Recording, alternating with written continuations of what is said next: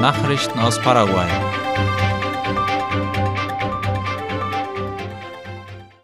Präsident beginnt offiziellen Besuch in Washington.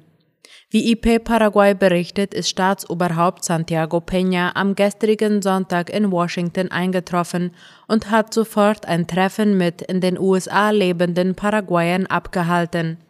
Bei der Gelegenheit erklärte er, dass sein Besuch in der US-Hauptstadt darauf abzielt, die Stimme Paraguays zu Gehör zu bringen. Auf seiner Agenda stehen in den nächsten Tagen unter anderem Treffen mit Vertretern des Kongresses, der Universitäten, der Forschungszentren und der amerikanischen Handelskammer, kündigte Peña an. Außerdem wird er an verschiedenen internationalen Foren teilnehmen, wie dem Ständigen Rat der Organisation amerikanischer Staaten. Gesundheitspersonal macht sich auf den Weg nach Fuerte Olimpo.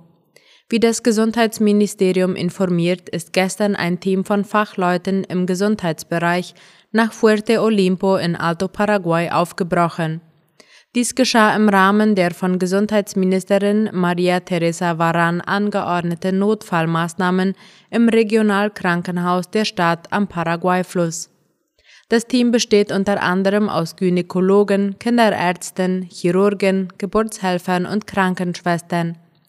Eine weitere Gruppe wird heute in die Gegend abreisen, um das Team zu verstärken. Eine Woche lang werden sie in Fuerte Olimpo bleiben und der Bevölkerung medizinische Versorgung anbieten. Der Kongress hat eine Anhörung über Laborfleisch einberufen. Darüber informiert die Tageszeitung AVC Color. Die Anhörung soll am morgigen Dienstag um 9 Uhr in der Abgeordnetenkammer stattfinden.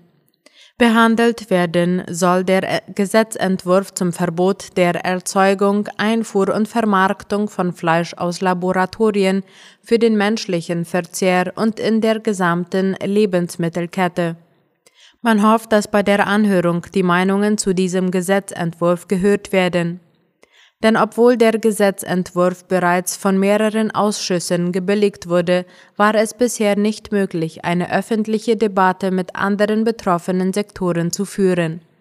Der Punkt stand bereits zweimal auf der Tagesordnung der Abgeordnetenkammer, wurde aber nicht behandelt. Das letzte Mal, als er für die ordentliche Sitzung vorgesehen war, konnte die Anhörung über Laborfleisch wegen mangelnder Beschlussfähigkeit nicht stattfinden.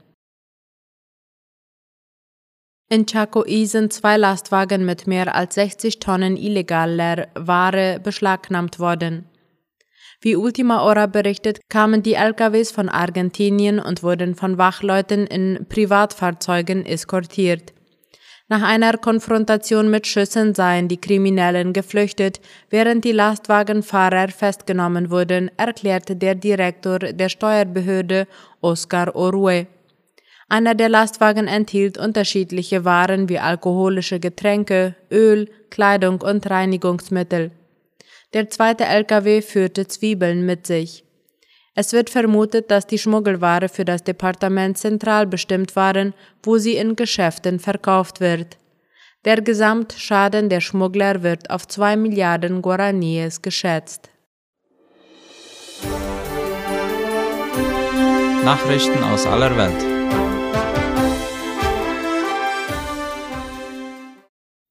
Stichwahl wird Argentiniens Präsidenten entscheiden. Die Präsidentenwahl in Argentinien wird in einer Stichwahl zwischen dem amtierenden Wirtschaftsminister Sergio Massa und dem Ökonom Javier Milei entscheiden. Wie unter anderem die Tagesschau laut dem argentinischen Wahlamt schreibt, kam der amtierende Wirtschaftsminister Sergio Massa auf rund 36 Prozent der Stimmen. Auf dem zweiten Platz landete mit 30 Prozent der Ökonom Javier Milei. Die frühere Innenministerin Patricia Bullrich erzielte nur knapp 24 Prozent. Somit werden Massa und Milei am 19. November in einer Stichwahl gegeneinander antreten. Die Amtszeit des künftigen Präsidenten beginnt am 10. Dezember. Israel schickt vereinzelt Bodentruppen nach Gaza.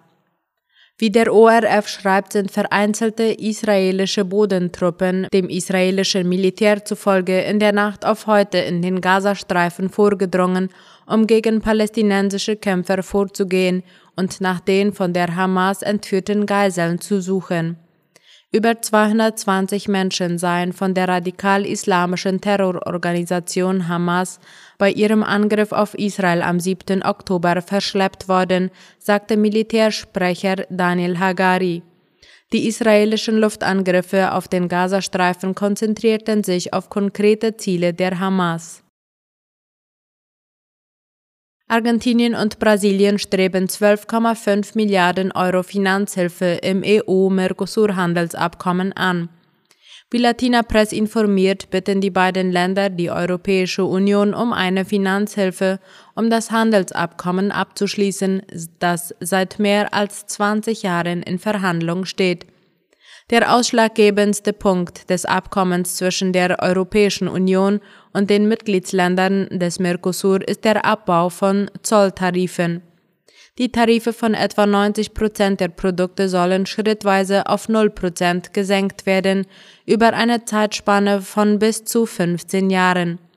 Nun erbitten Argentinien und Brasilien 12,5 Milliarden Euro als Ausgleich für den verschärften Wettbewerb durch europäische Produkte.